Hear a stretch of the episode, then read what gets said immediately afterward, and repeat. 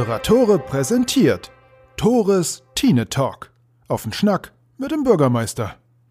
Na, Herr Schmitz, wie geht's? Ja, danke der Nachfrage. Freue mich, Sie zu sehen, Herr Zibel. Ich freue mich ebenfalls.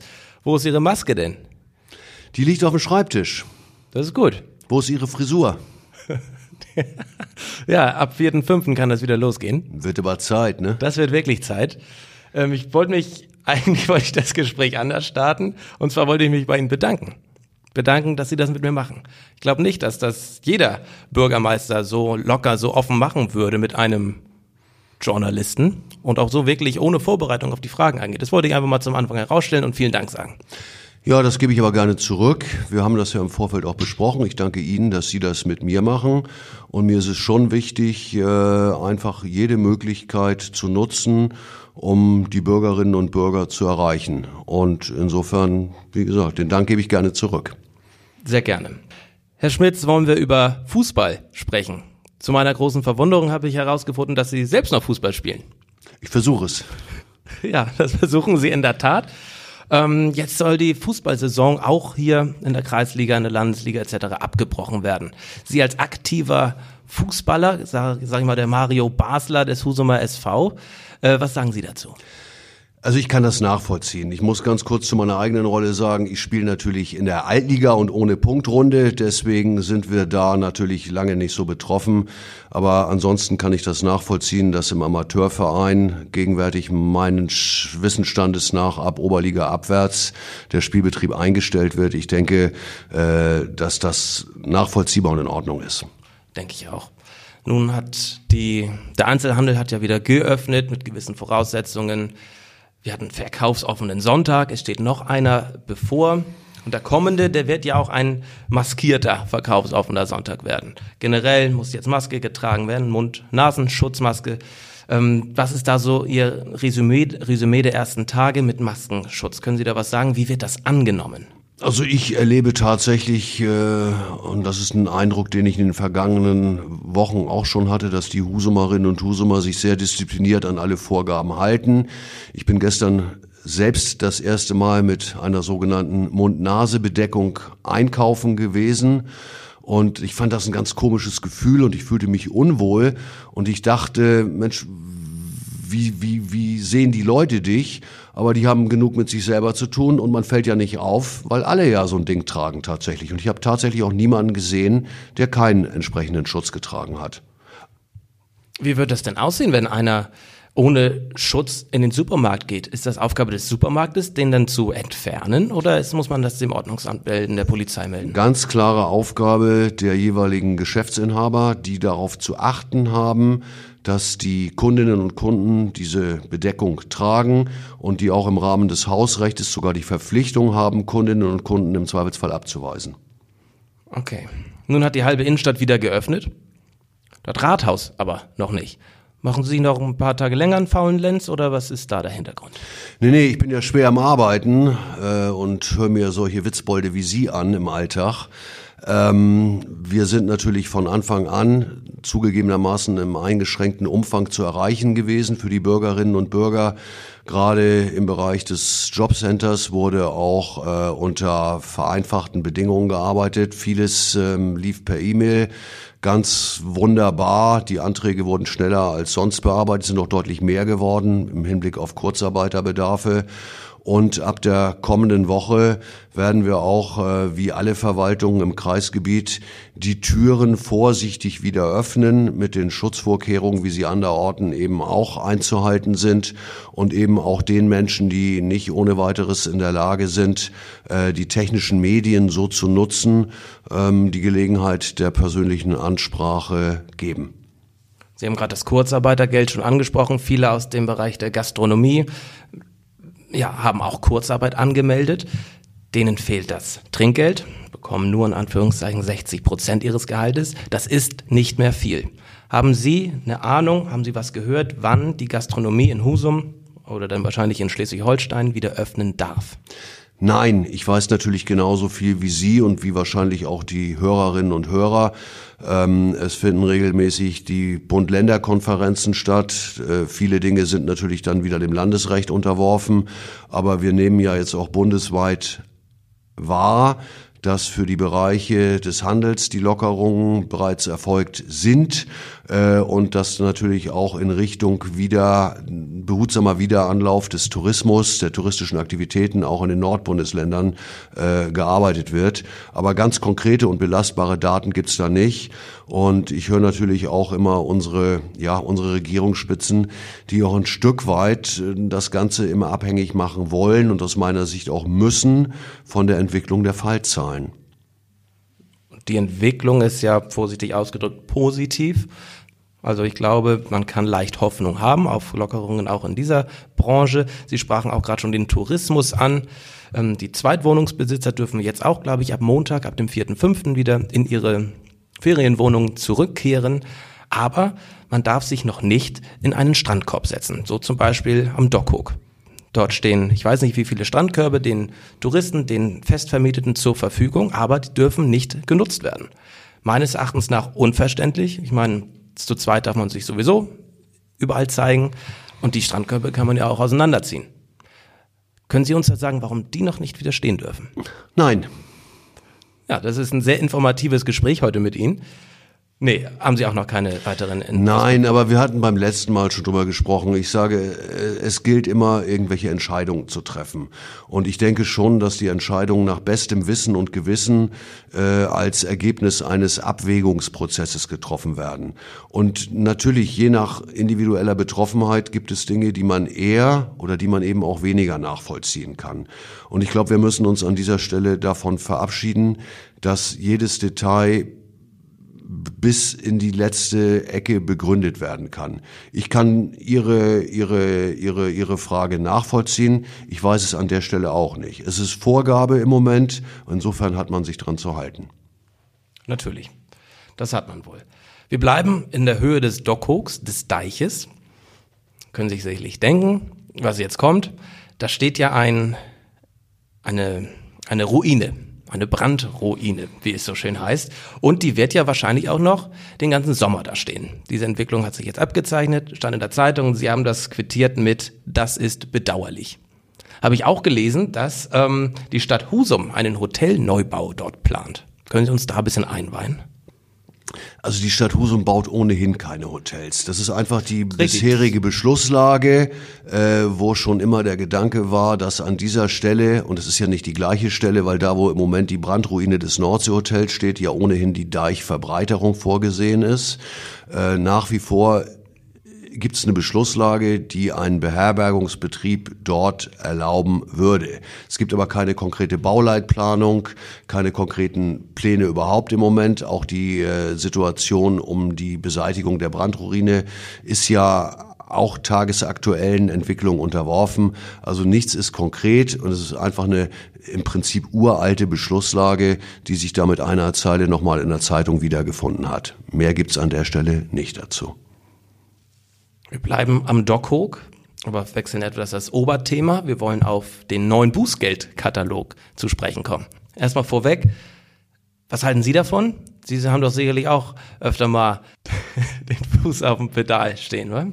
Auf welchem? Auf dem, auf dem Gaspedal, ganz rechts. Naja, nun, ähm, klar, man kann so ein bisschen suffisant sagen, nun sind die Straßen Corona-bedingt mal ein bisschen freier als sonst und da wird der ganze Kram wieder teurer. Aber so ein Bußgeldkatalog wird natürlich auch vorbereitet ich denke mal, niemand mag gerne Bußgelder zahlen und mhm. man äh, ist schnell dabei und ähm, reflektiert das auf Geschwindigkeitsüberschreitungen. Äh, es gibt aber ja noch andere äh, Grundregeln, die da äh, Einfluss gefunden haben, wie zum Beispiel das Abstandsgebot beim Überholen von Radfahrerinnen und Radfahrern. Und das finde ich aus Sicherheitsaspekten auch sehr gut. Ja, bezahlen mag keiner gerne. Am Ende gilt auch hier, das sind Regeln, an die es sich zu halten gibt. Und ich glaube, wer mal das Vergnügen hatte, in den skandinavischen Ländern äh, Opfer einer Geschwindigkeitsmessung zu werden, der wird immer noch sagen, was war und was ist das nach wie vor in Deutschland doch günstig. Also da können Sie in anderen Ländern tatsächlich schon mal äh, auch Ihren Fahrzeugschein vorübergehend abgeben. Ist so. Das stimmt wohl. Einige müssten sicherlich ihren Fahrzeugschein abgeben, wenn man mal einen Blitzer auf die Dockhochstraße, auf die Deichstraße stellen würde. Warum ist das noch nicht passiert? Das ist ja Husums inoffizielle Autobahn, habe ich das Gefühl. Gerade in den Abendstunden wird da regelmäßig. Ähm, ist ja nicht 50, aber ich habe das Gefühl, dass die Fahrer denken mit pro Person 50 im Auto. Also 100 ist ja sicherlich ab und an schon mal drin. Und jetzt sagen Sie natürlich wieder, ich soll nicht pauschalisieren und nicht übertreiben, aber ich fahre da häufig mit meinem Rad lang und denke nur immer, wow, was sind das für Hornochsen? Ist sicherlich äh, eine subjektive Wahrnehmung, die Sie hatten, die auch stimmen mag oder nicht. Die Stadt Husum ist selber für die Überwachung des fließenden Verkehres nicht zuständig.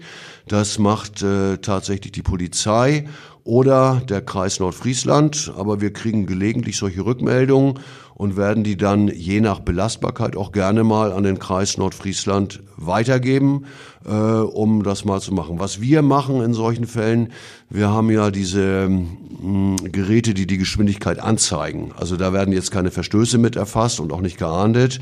Äh, aber ich nehme den Hinweis gerne auf, dass wir eines unserer Geräte einmal an der Stelle tatsächlich platzieren werden. Das machen Sie doch gerne. Dann gibt's noch so eine Straße, da wird zwar nicht gerast, aber die wird äh, befahren, obwohl es eigentlich gar nicht erlaubt ist, laut, äh, laut Beschilderung. Und zwar rede ich von der Großstraße für Anlieger frei. Ich habe das nun aus, ne, wie so häufig aus Recherchezwecken, häufig bin ich mal jetzt durch die Großstraße gefahren, auch in der letzten Zeit, in den letzten Jahren, ohne häufig ein Anliegen gehabt zu haben.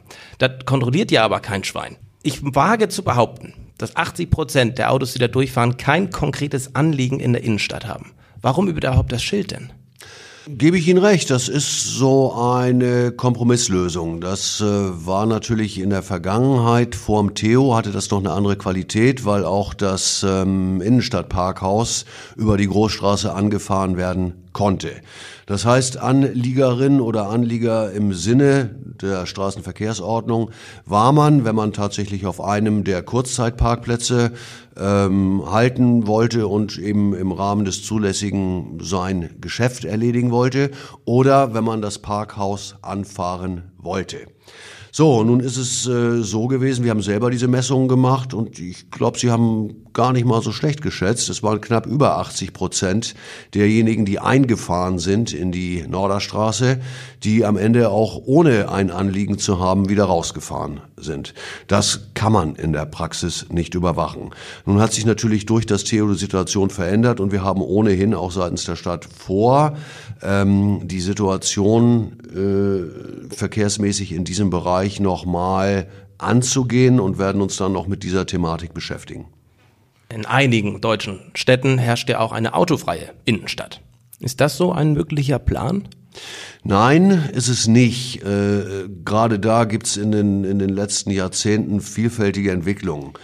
Früher gab es auch schon Riesenalarm, als Umgehungsstraßen gebaut wurden und die Geschäftsleute tatsächlich Sorge hatten, dass das den Tod der Innenstädte bedeuten würde.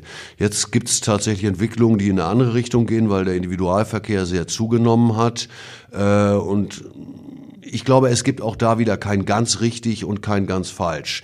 Das sehen Menschen je nach persönlicher Verkehrssituation, Fußgängerinnen, Fußgänger, Radfahrende, äh, auch natürlich immer ein bisschen differenzierter. Die sind sicherlich auch ein Stück weit schutzbedürftiger als die Menschen, die eine Blechkarosse um sich herum haben. Aber auch denen muss natürlich Rechnung getragen werden. Und unser großer Wunsch ist tatsächlich in diesem Bereich eine Shared Space Situation zu schaffen. Das heißt, eine ähm, im Prinzip gleichberechtigte Situation aller Verkehrsteilnehmerinnen und Verkehrsteilnehmer. Da gibt es besondere Regeln einzuhalten, was gerade Geschwindigkeiten angeht, also extrem Unterschrittgeschwindigkeit sogar. Aber das würde auch bauliche Maßnahmen zur Folge haben. Und äh, insofern ist das in ganz kurzer Zeit sicherlich noch nicht realisierbar. Aber das ist das, wo wir eigentlich die Innenstadt gerne mit beleben wollen. Und ich bin natürlich öfter angesprochen worden, gerade auf die Großstraße. Aus meiner persönlichen Sicht, darf ja auch immer mal eine persönliche Sicht über den Job hinaus haben, ist die Großstraße, wenn sie aus der Norderstraße übergeht, eine extrem breite Straße. Und die wäre verdammt leer, wenn da nicht auch ein Stück weit Busse oder Taxen oder auch vielleicht der eine oder andere Individual-Pkw fahren würden. Und ich glaube, das würde optisch irgendwie auch nicht mehr so gut aussehen. Also das ist schon eine spezielle Herausforderung. Thema übrigens seit Jahren, äh, nicht erst seit Zibel hier mit Mikrofonen aufschlägt. Ähm, und je nach Situation des Betrachters auch mit unterschiedlichen Meinungen versehen. Die letzten Minütchen unseres Podcasts widmen wir immer Hörerinnen und Hörerfragen. Ähm, haben auch einige jetzt sind schon auf das Angebot zurückgekommen, haben mich direkt kontaktiert, haben Fragen gestellt. Das ist auch nochmal der Appell an die jetzigen Hörerinnen und Hörer. Ruhig raus mit den Fragen, die kann ich jetzt direkt mit Herrn Schmitz äh, besprechen. Erste Frage, vielleicht haben Sie die sogar auch bei Facebook in der Gruppe gesehen. Ähm, wäre es jetzt in der Corona-Krise nicht Zeit, Sitzungen aus dem Kreistag, Städten, Gemeinden konsequent online zu streamen und eine interaktive digitale Bürgerfragestunde einzuführen? Ich meine, letztendlich haben wir beiden schon eine kleine Bürgerfragestunde so. Das ist ja schon mal ein erster Schritt. Haben Sie schöne Idee von Ihnen, Herr Schmitz. Aber wie sieht's mit der Frage konkret aus? Mm, ähm, das haben wir mal tatsächlich vor einigen Jahren Corona unabhängig auf dem Zettel gehabt. Äh, da hängen eine ganze Menge Datenschutzvorschriften dran, äh, die das nicht so ohne weiteres umsetzbar machen. Bei diesen Sitzungen, egal ob es Gemeindevertretung, Stadtrat, Kreistag, Amtsausschuss ist, gilt erstmal der Grundsatz der Öffentlichkeit. Also das muss sowieso gewährt, äh, gewährleistet werden. Äh, ich kann mir aber vorstellen, dass auch solche Themen in Zukunft nochmal seitens Gesetz und Verordnungsgeber neu aufgegriffen werden. Ähm, ähnlich wie die Frage, wie man sich in Zukunft vielleicht mit Digitalisierung auch im Hinblick auf Homeoffice mal entwicklungsmäßig verhält. Äh, auch da gilt für mich, jede Möglichkeit, jede noch so kleine Möglichkeit, die Bürgerinnen und Bürger mitzunehmen, ist erstmal eine gute.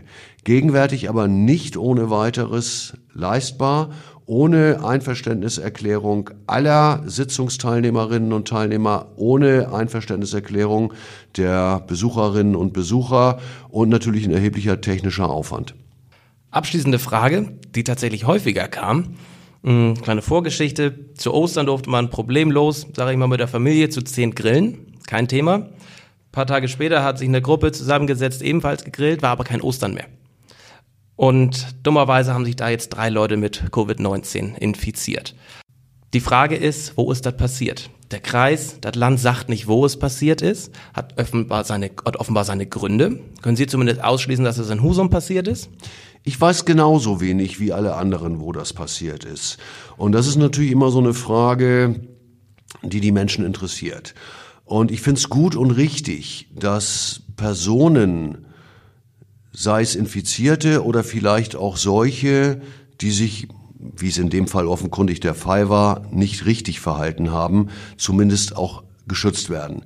Äh, ich denke, dass das, was an Rechtsfolge kommen muss, auch in diesen Fällen kommen soll. Auf der anderen Seite äh, gibt es ganz klare Ansagen, es wird nicht bekannt gegeben, äh, ob Fälle in einzelnen Gemeinden sind. In Husum wäre es vielleicht immer noch ein bisschen, bisschen, bisschen anonymer, weil die Stadt ein bisschen größer ist, aber ich stelle mir das in, in 70, 80 Einwohnergemeinden vor und insofern ist das in Ordnung. Ich denke, dass sowas pressemäßig aufbereitet wird, auch vom Kreis, ist richtig. Das soll als abschreckendes Beispiel dienen. Aber unterm Strich ist es doch völlig egal, wer es war. Ich denke, dann wird wieder angefangen zu mutmaßen. Mensch, ich kenne den Müller, ich kenne den Hansen, der grillt sowieso immer so und der hält sich auch an dies nicht und an des nicht und mögen tue ich den auch nicht. Und ich glaube, das ist genau das, was wir alle nicht gebrauchen können. Die Botschaft ist doch, Leute, lasst das sein. Ihr seht, was dabei rauskommen kann. Und wo es am Ende ist, ist doch völlig egal. Abschreckend war ja nicht, dass gegen die Beschuldigten nicht ermittelt wird. Ich meine, die sind jetzt angesteckt, haben sich angesteckt, sind krank geworden, aber es wird nicht ermittelt, obwohl sie diese Richtlinien, die Regeln missbraucht haben. Ist das denn so sinnig? Gut, ähm, da kann man lange drüber diskutieren. Ich denke, es gibt ja auch, Sie hatten eben schon den, den Bußgeldkatalog, der äh, auf Basis der Straßenverkehrsordnung erlassen wurde, angesprochen, aber auch für die Einhaltung der Corona-Regeln oder besser gesagt oder schlechter gesagt, für Verstöße dagegen gibt es einen Bußgeldkatalog. Und ich teile Ihre Einschätzung, also ähm, Vorschriften müssen eingehalten werden. Und wenn ein ernster, ein erster gut gemeinter Hinweis mit erhobenem Zeigefinger nicht fruchtet, dann muss tatsächlich auch die Rechtsfolge eintreten. Das ist wie in der Kindererziehung. Du kannst nicht immer nur wenn, dann sagen. Du musst spätestens beim zweiten Mal auch wenn sagen und dann machen. Und insofern kann ich das genauso wenig nachvollziehen wie Sie, weil äh, eine Vorschrift, die dann tatsächlich nur damit äh, endet, dass man eine Ermahnung kriegt, das kann es am Ende nicht sein. Also äh, da ist Deutschland eigentlich anders aufgestellt im Normalfall. Und ich denke, ähm, auch ich, ich lese dann hin und wieder mal, die müssen saftiges Bußgeld haben und so weiter und so weiter. Also wir haben nach wie vor einen Rechtsstaat. Es gibt äh, einen Tatbestand und eine Rechtsfolge. Es gibt ganz feststehende Bußgeldhöhen, die da auch zu verhängen sind. Aber ich sehe das wie Sie und wie möglicherweise auch einige Hörerinnen und Hörer. Äh, in dem Fall wäre das, ohne dass ich die näheren Umstände des Sachverhaltes kenne, eigentlich erstmal angezeigt gewesen. Ja. Gut, vielen Dank, Herr Schmitz. Ich muss los, meine Parkuhr läuft ab, denn das Ordnungsamt Husum ist da nicht so nachsichtig. Naja, Sie wissen ja, Herr Zibel, äh, lassen Sie sich ruhig Zeit. Mit Quittung 20 Euro, ohne 10 Euro. Wir regeln alles, ne? Wunderbar. Vielen Dank, Herr Schmitz. Bleiben Sie gesund und bis in zwei Wochen. Bis in zwei Wochen. Tschüss, Herr Zibel.